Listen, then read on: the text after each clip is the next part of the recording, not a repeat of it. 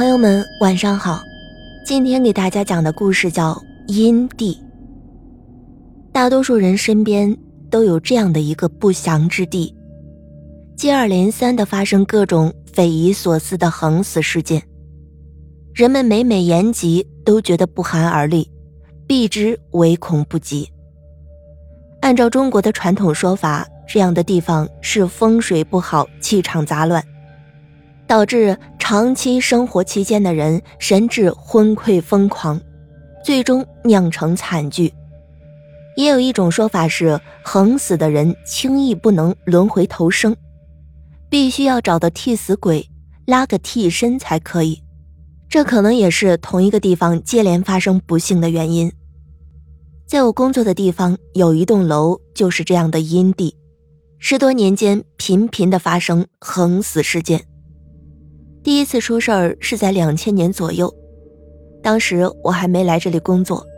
据说出事儿的是个部门领导，不到五十岁的年纪，家里有个女儿，那一年正好高考。该领导所在的部门常年内斗，科研教学的业绩都在全院倒着数。于是那一年全院总结大会上，领导点名批评了这个小部门的领导。并且命令他随后在全体处级以上领导会议上做书面检查。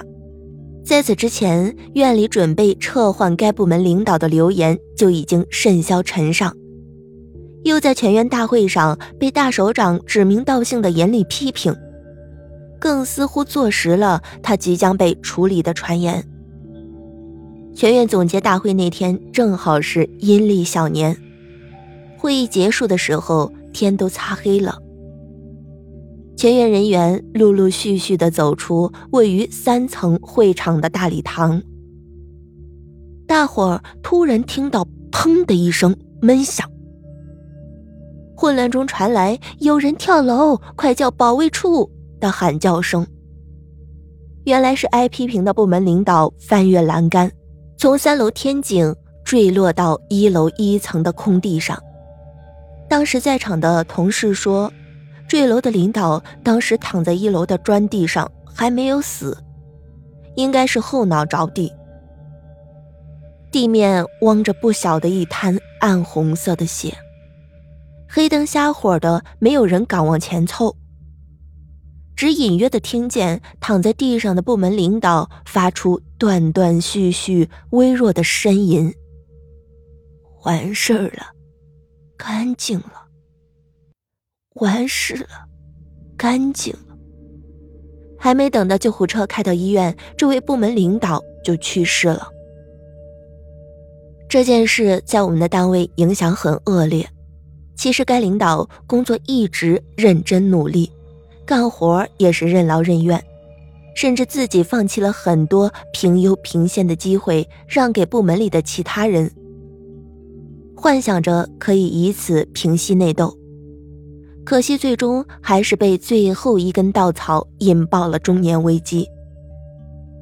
听说当年出事那天，他爱人从家赶来，一进那栋楼就全身冒冷汗。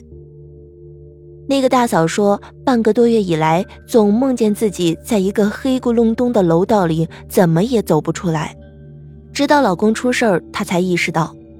原来那个楼道就是她老公摔死的地方，而那些梦正是预兆呀。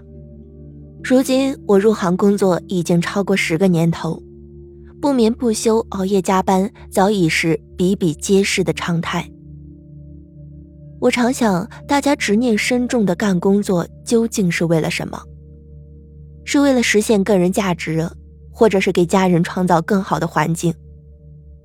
时下人们总把不忘初心挂在嘴边，忙乱中的我们是时候停下脚步，去回头找寻一下自己迷失的那颗初心。